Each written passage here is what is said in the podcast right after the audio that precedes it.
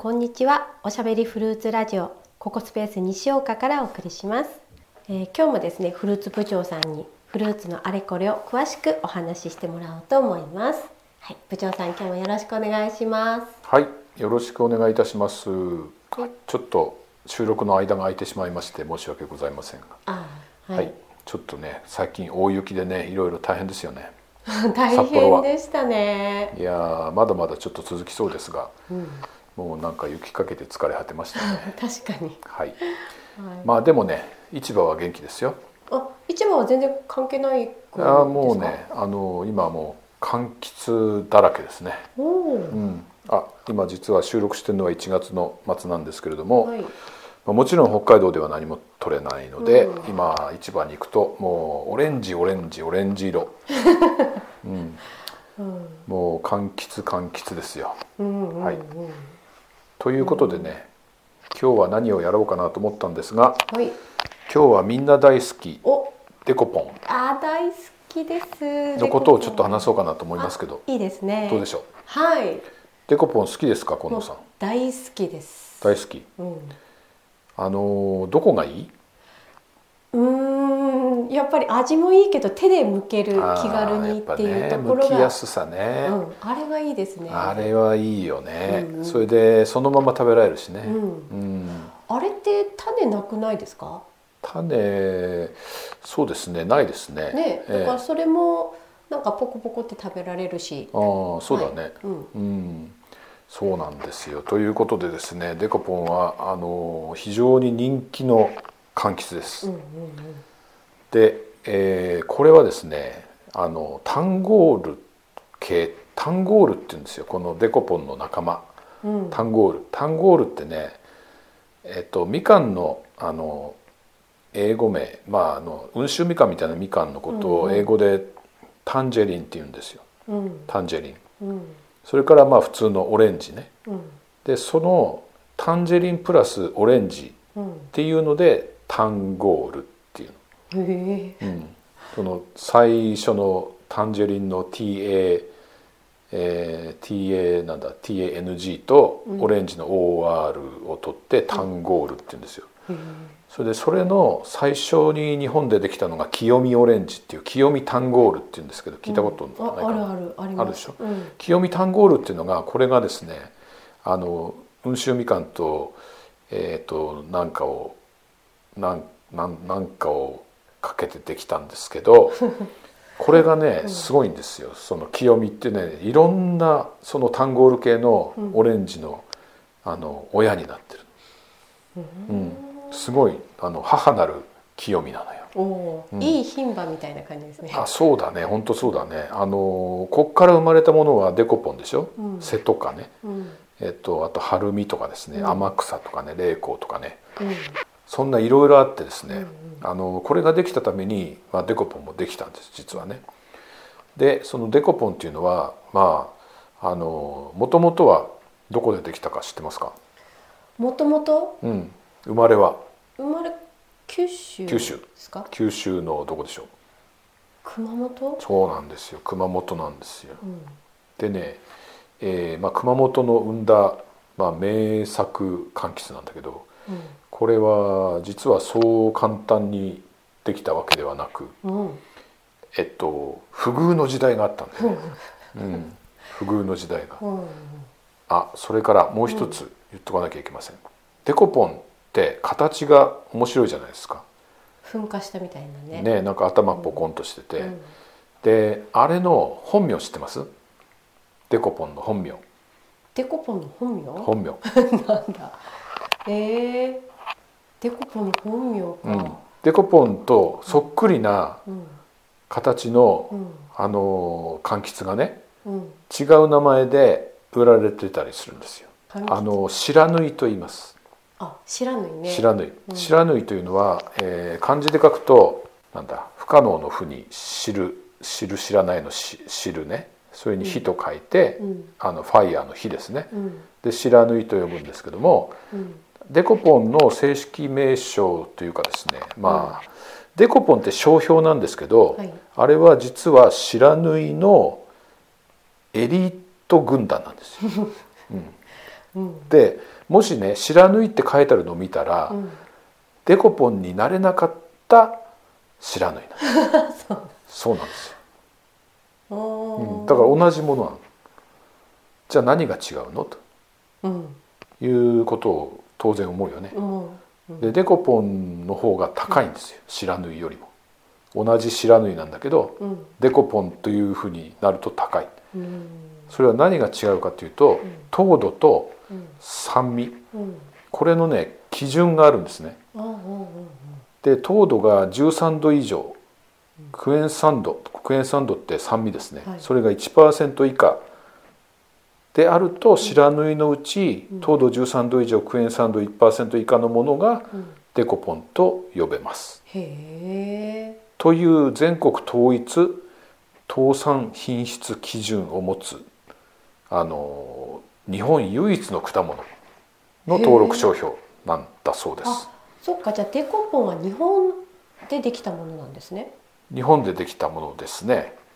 そうなんですよ、それでですね熊本でしかこのデコポンって呼べなかったんですけれどもうん、今ですねいろんなとこで実は作られてんですようん、例えば例えばうん愛媛県とうかん静岡愛知和歌山広島山口とかねうん高知佐賀とかね宮崎とか鹿児島とかでいろんなとこで実はデコポンが作られてますうんうんでデコポンの商標登録ってすごく厳格でですね、うん専門誌とかにですねデコポンの商録商標登録についてっていうのが1ページでどんどんね載ってたりするんですけど、へえそれをちょっと持ってきたんでおちょっと見てみましょうはい読んでみるとね「んデコポン丸 R」って書いてあるね「うん R レジスター」やっぱ登録商標はいの商品商標登録について、デコポンの商標は熊本県果実農業協同組合連合会が所有しだから熊本のそこが所有してるんですよ。うん日本園芸農業協同組合連合会傘下の農業団体かっこ JA うんおよび柑橘柑橘生産のある農業団体かっこ JA に限り許諾したものでその会員農業団体以外の商品にはデコポン丸 R の名称使用はできません雨季農業団体以外の商品にデコポンの名前名称を使用されますと商標権の侵害ということで使用差し止め及び損害賠償を求める訴訟、えー、かっこ訴訟ことになります。という非常に厳しいアナウンスメントが出るんです。うんえー許諾を受けた農業団体は全部で18団体うんそれは、えー静岡だったり愛知だったり和歌山だったり広島だったりするんですけども要するにここの農業協同組合以外はいくら白縫いを作って甘いねこの13度以上とかクエン酸度1%以下になってもデコポンという名前をつけて売ったらダメよと。ということでどうしようか。でゲスト呼ぶあゲストゲストゲスト今日は来てますよ今日もおお来てますか。うん来てますもうお待たせしました遠いところからはいじゃあ呼んじゃいますか。はい、呼びます。今日はゲスト、てこちゃん。はい、デコちゃんです。あ、てこちゃん、今日もよろしくお願いしやまっす。てきました。なんか雪が多くてびっくりしちゃいましたよ。熊本から来たのにね、えすごいですね。もうこすごいこ。んですよ、ぐちゃぐちゃでもね、すごいでしょう。はい、すごいです。初めて見ました。ね、てこちゃんはどこから来たのかな。今日は熊本から来ましたあ。、熊本から。はい。てこちゃんって、てこぽんかな。私まだね、んわかんないんですよわかんないね。の私白縫いです。あ、まだ知らぬいなんだ。本名白縫いです。あ、本名知らぬいね。はい。通称あの熊本ではデコみかんって言われてたんです。うんうん。で、デコちゃん。あ、それでてこちゃんなんだ。はい。ああ。でも私白縫い。 知らないなんだ。で、うんこれから私デコポンになれるかどうか、うん。すごいドキドキなのよ。そっかそっか。さっきあのフルーツ部長さんも言ってたけど、糖度とかね。そうなのよ。いうので選別されるって言ってたもんね。そうなのよ。だから私これから一生懸命甘くなろうとしてます。うん。なんかそれは方法があるの？ 方法は人任せです。そうなんだ。あとお天気とかね、うんうん、太陽の光をいっぱい浴びるとか、うんでもねこればっかりは運ですよあそうなんだ、うんそうなのよだからお友達の中ではですね、うんデコポンになること、うん、知らぬいのまま行くこといるんですよ、へえそこはやっぱり大きいんだそこはですね、ちょっとしデコポンになるとちょっと鼻高々なんだ よね鼻ないけどね、うんうはい、んうんうんあそこはそうなんだねえじゃあデコちゃんってその例えばデコポンってはいなって、ねなったらデコポンのライバルっているのデコポンのライバルはそれはいっぱいいますよいる柑橘のお仲間ちゃんが例えば例えばそれはもう瀬戸かちゃんとか、うんううんん、いるんですようんだけどね私のね強みは何でしょポンって出てるとこ ういやいやいや違う、やっぱりね私の強みはねうん、わ向きやすさだと思いますかる、あるあるいいでしょいい私ちょっとねぷよぷよしてんのよねうんうん皮がうんで簡単に指が入るじゃないうんうんでポロッと剥けるじゃないうん向けるでそのまま食べられるでしょうんこれっていいでしょあいいと思うタンゴールとかそういうわけにいかないもんねうそうよそうようんうんだから私ねナイフいらないのあ確かにうんうんそれいいよねいいでしょう、これが白縫いの強みですおおじゃあなんかあの弱みもあるの弱みはねちょっとね、やっぱりね、えー人気出過ぎちゃってうんちょっとお高いかしら確かにね、うんうんでもまあそれだけの価値はあるかなと思ってるんですけどいかがでしょうあいいと思いますあとね、はいデコちゃんってあの日持ちってするのしますよしますよもう楽に一月ぐらい持つかなえそんなに持つ実は うんあこれ部長さんに聞いてもらった方がいいか なそうね私たちの美味しい食べ方っていうか、うんなんで甘くなるのかとかあですねあ聞きたいじゃあ後でちょっとそれ部長さんに聞いてみようか聞いなてくださいはい、はいああとデコちゃんデコちゃん、はい一個ね聞きたいことあったの、はいどうぞデコちゃんってねあのポコって出てるはいのあるでしょ、はいはいあれビジュアル的にどう思うあれはですね最初は恥ずかしかったんですけど ね最近はもう皆さんあれがポコッと出てると可愛いとか言ってく れるんで、うん、最初はあれで「なんだこれ」とか言われたんで すよもう不遇の時代があったんですよ私たち、なるうんうんうん、これはなんだこの変なみかんとかねうん言われましてうんあの泣く泣くもうそのなんていうか誰にも見む見向きもされ ずにほっとかれた時期があったんですけど、それがあの功を奏してですね、えー今こういうふうな人気者にならせていただきました。うんうんはい、はい本当そうですよというねことです。ではい私も頑張ってデコからデコポンになろうとしてますの で、はい応援してますはい、見つけたら買ってください。ははい買いますい、ではまたはいじゃあ熊本またねに帰ります。はいありがとうございます、さようなら。はい、CM です、えーここスペース西岡では、えーフルーツ部長さんのこう人気が高くなったのがあってですねフルーツ部長と果物を美味しく食べる講座、えー柑橘食べ比べ講座っていうのをやることになりました、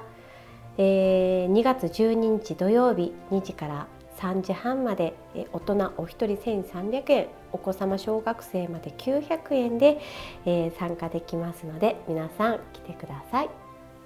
はい、待ってます。たくさん柑橘食べましょう。はい はい、ということでゲストは帰りました。はいえーさっきね、そのデコちゃんがですね、まあ不遇の時代を過ごしたと言いましたけれどもですどんね。な時代なんでしょはい、これはですね、まあその白縫いができたじゃないですか。はいはいこれぜできたのはですね、昭和47年、1972年なんですよね。あの1972年といえば札幌オリンピックの年ですね。う、うんうんその時にできたんですけども、なんかこの形ひどいなとかね何これこのいびつな形とかうんであ食べたら酸っぱいとかって言ってですね、放っておかれたわけですよ。うん、なるほどあれ偶然できたんですねあの形はじゃあまあ、偶然なんでしょうね。何うんとなんか言ったらこれだからその清見と何かをあと清見と何だったっけなポンカン、えっと清見タンゴールと、とそうだポンカンだポンカンそうそうそう清見タンゴールと,、えっとなんポンカンななんだっけな中ちょっと待ってね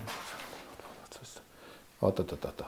清見タンゴールと,あ、えっと中野三号ポンカンの後輩なんですよ。うんうん中野三号ポンカンで、えーっとそれで白縫いができましたはいで、えーその中で、えーできたはいいんだけれども、うん形はなんか変だと、うんね、それで食べてみたら酸っぱいじゃないかとはいはいいうことでもうねほっとかれたんですよそこでしばらく、うん1972年にできてからねうんうんところがところがその頃からあのオレンジの輸入自由化とかね、うんえーそれからみかんの価格低下とかねはいそれで甘夏をこの辺では作ってたわけですよ熊本ってね、今も作ってるんですけど今も美味しい甘夏あるんですけども、甘夏があんまり売れない甘夏って知ってるでしょうん硬いやつうんとてもとても手じゃ剥けないやつうんであのやっぱりそういうのって売れなかったね今も、今もまあやっぱりあのポンカンに比べれば全然安いんですけど、うんでポスト甘夏っていうのをやっぱりそれをなんとかしようということでいろいろ探してたんですよ。それでですねあのいろんな種類のあの甘夏の後継機種を後機種じゃねえや後継種をうん探してた中に、うんこの白縫いが入ってたんですけど、さらにですね、えー1985年ぐらいまでまあこいつはダメだろうということで、うんほっとかれました。あそんなに長い間そうそうなんですよだからいし人知れずなんていうかなだどっかで作ってたんだろうけど、うんこれはまあ売れねえだろうなとうんいう感じで、えーほっとかれたんですがほっとかれたためにしばらく放置されてたでしょ白縫いがね白縫いが、うんそれでね放置されたものを食べたたら食べたところうんこれがですねとても美味しかった、うん美味しかった。ということは、うん取ってすぐうにん食べちゃダメなんだこれはとあ追熟させたってことそういうこと、うんそれでね、まあ、追熟とはちょっと違うんですけど、うんあの柑橘類は追熟しないんで、だけど柑橘類はですねあのほあの保存しておくと減酸っていうのが起こるんですうよん減酸っていうのは酸を減じる酸っぱみが減るんですようんどのみかんもそうなんですよ割と。うんで、えーだから取ってすぐは酸っぱいんだけれども、そのしばらく置いて減酸、まあ、熟成とか言いますけどねうんそうするとねすごくうまくなるってことが分かったの。うんうんでそこで火がついたというかあこれはいけるんじゃないかへとえいうことでうん火がつきました。これはうまいとその見つけた人すごくないですねまあ、たまたまなんだよこれもねきっと、 そううなんん、だからね、うん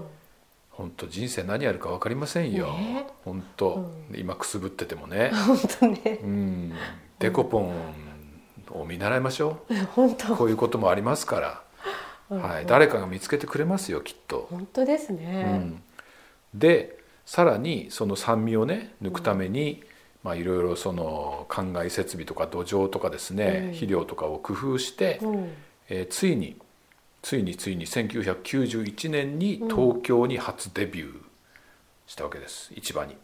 初出荷白縫いが白縫いが。うんそしたらですねやっぱりね美味しいからうん甘夏の3倍から4倍で取引されましたおおデビューすごいですねそうそうそう大成功おですよおーでやっぱり今でも甘夏の3倍から4倍してますからね、うんあのやっぱ300円ぐらいするじゃないですか、うんうんデコポうンんうんで甘夏って多分100円以下で買えたりもするんですけど、いや甘夏が悪いって言ってんじゃないよ甘夏もとても美味しいんですよ、今もうすごく美味しい僕も好きですけど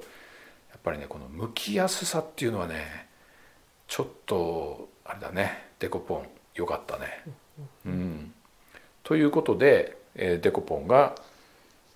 まあ鮮烈にデビューしたわけですよこれなるはほどん1991年91年東京初出荷でもうあこれはうまい柑橘が出たなということだそうですよ。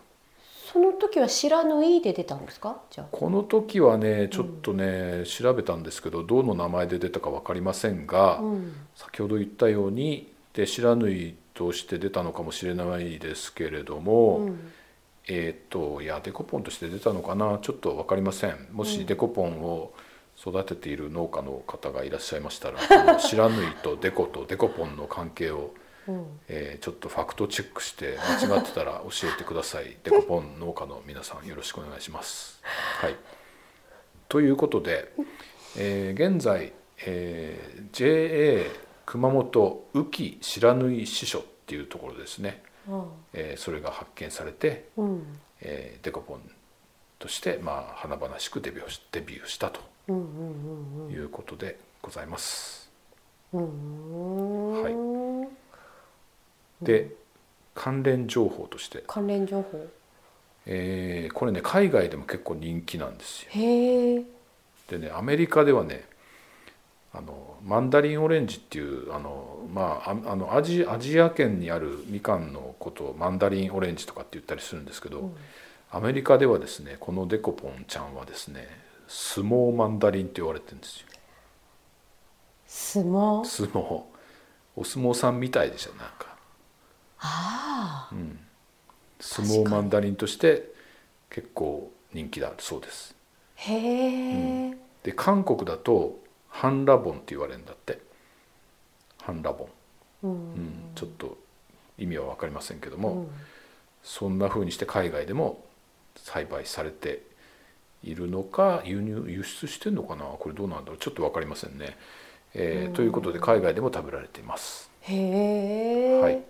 それから、えー類似種うんに、えー大マサキっていうのがあります、うんえー大正木っていうのは大小の大に、うん将軍の将季節の木って書いて大正木っていうんですけども、うんこれは白縫いの枝代わり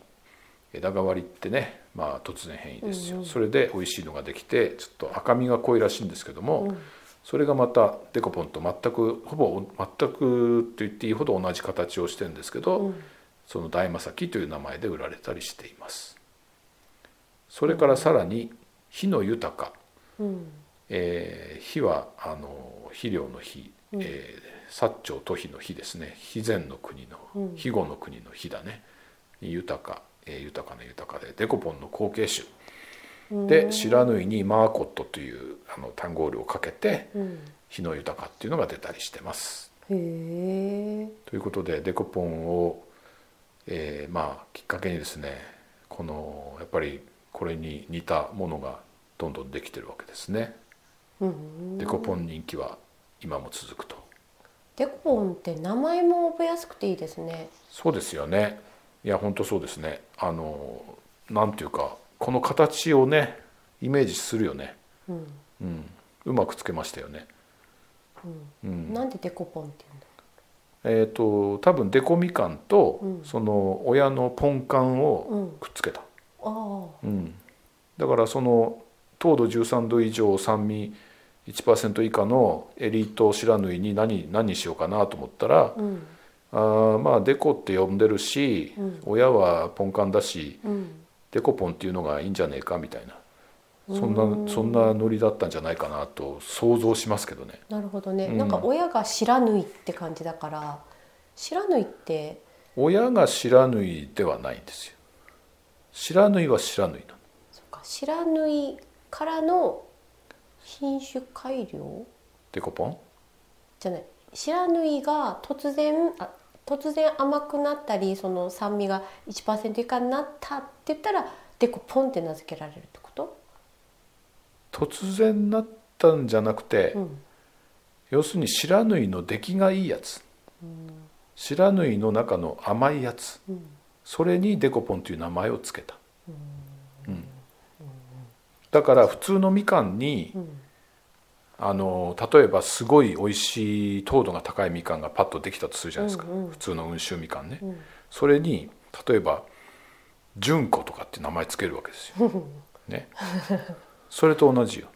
同じなんだ同じなのだから本名温州みかんブランド名純子で純子は甘いっていうこあのーじゃあ同じ木で隣同士の枝だけど、そうそうそうそうそあうーそれはあるあるあうるんうんじゃあ一個ずつ検査するんだでしょうねこれだから糖度センサーとかかけてるってことでしょうかねその辺もちょっと分かりませんデコポン農家の方教えてくださいねって感じだね 知らぬいっていうのはどうして知らぬいあ白縫いはですね白縫い地方白縫い町っていうのが実は熊本にありましてはいありましてじゃないね今ないんですよあの合併でなくなっちゃったんですけどえなも、くなっちゃったんですかえー2005年に合併して、うんえー宇城市になりました宇城市って宇宙の「宇に城」って書いて宇城って言うんですけども、へええっと白縫いって淵火ねあの、って書くでじゃないですか。で今も白縫い会っていうのが八代湾にあるんですけども、白縫いっていうのは実はですねちょっとこれは白縫いうんちくになりますけども、うんちくえー海上に発生する蜃気楼現象のことを白縫いって言います。あ蜃気楼が知らぬいそううんでこれは日本初期の時代に遡るらしいんですけども、えー、慶光天皇十二代天皇ですけども、にが九州に来た時に、うんえーどっかから船出をしてですね、うん八代海を航行中に夜になって方角が分かんなくなったほうだけど遠方に見えた日を目指して進むと無事に岸に着いたそうですほそれでそこにいた人に「あお誰かが火を灯してくれたのかね」と尋ねたところ、誰もその日のことを知らなかったという記述がありましてこのことが由来になり誰も知らぬ火ということで「不知火」「知らぬい」と呼ばれるようになりましたと。で今もこれは知らぬ知らぬいですけど知らあの旧漢旧旧字旧読み方では「知らぬ日」と書いて「知らぬい」と呼んでるんですよ。ということで「知らぬい」の語源 でした。はい、うはいすごいということでまあみかんあの柑橘の味にはちょっと関係ないんですけども「知らぬい」という名前を見たらあそういうね発祥があるんだなとあーいうことをちょっと思いをあの馳せていただけるとうんうんうんいいかなと思いますよ。すで道の駅白縫いっていうのがあるそ うです。九州熊本に、はあそうなんですね、い、そこにデコポン発祥の地の記念碑があるそうです のでもし行かれた方はデコポン好きな方で行った方はぜひ訪ねてみてください行うんうん行きたいかもしれない、きたいかもしれないねうんなんかデコポンっていうかこの白縫いがバーッとなってるとことか見てみたいですね見てみたいですねうんね本当にでももうそのまま取って食べても多分酸っぱいんだろうね少し置いとかないとねそっか少しってどれぐらい置いたらいいどのかなのくらい置くんですかねわかんないですねこれはねちょっと調べきれませんでしたはいうんでもねだいぶ持ちますからねだいたい皮の厚い柑橘ってよく持つんですよううんんでデコポンも結構ねうんうん厚い皮がついてるじゃないですうかんでこの間ねまあ1ヶ月ぐらい前に置いといたうんデコポン食べてみたけど全く問題なかったよね。うんうんということでどのくらいその置いてあるのかは分かりませんが、うんそういうまあ熟成を経て多分来るんでしょほう。はい、ということで今日はデコポンでございましたがいかがでしたでしょううか。はいああ面白いですね毎回面白いけどデコポンも面白いですねねうんいいよね。ううんん、いやデコポンはねやっぱりねあの名作ですようん柑橘の中でも。うんうん、ロングセラーだしね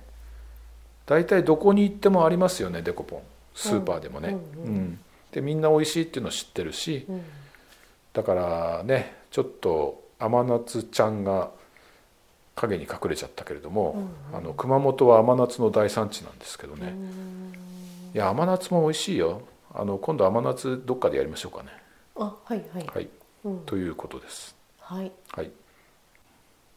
デコポンという名前がついてれば美味しいはずなんですがうんですね、うんやっぱり自然のものなので、うん当たり外れは正直言ってありまうす、ん私もちょっと外れをつかんでしまったこともありました、あそうなんですかはいで外れとデコポンはどうなるかというと、うんスカスカなんですよ、あーあるかもうん、うんそんなのに当たったことありますかあるうん、でジューシーじゃないんですよ全然、はい、カピカピしてカるピカピしてて、うんそれで乾いちゃってるようなね、はい、でこれはですねやっぱり見分けつかないんですよね。あそうなんですね、うんだから難しいね、うんそれはちょっともう個体差なので、うんうん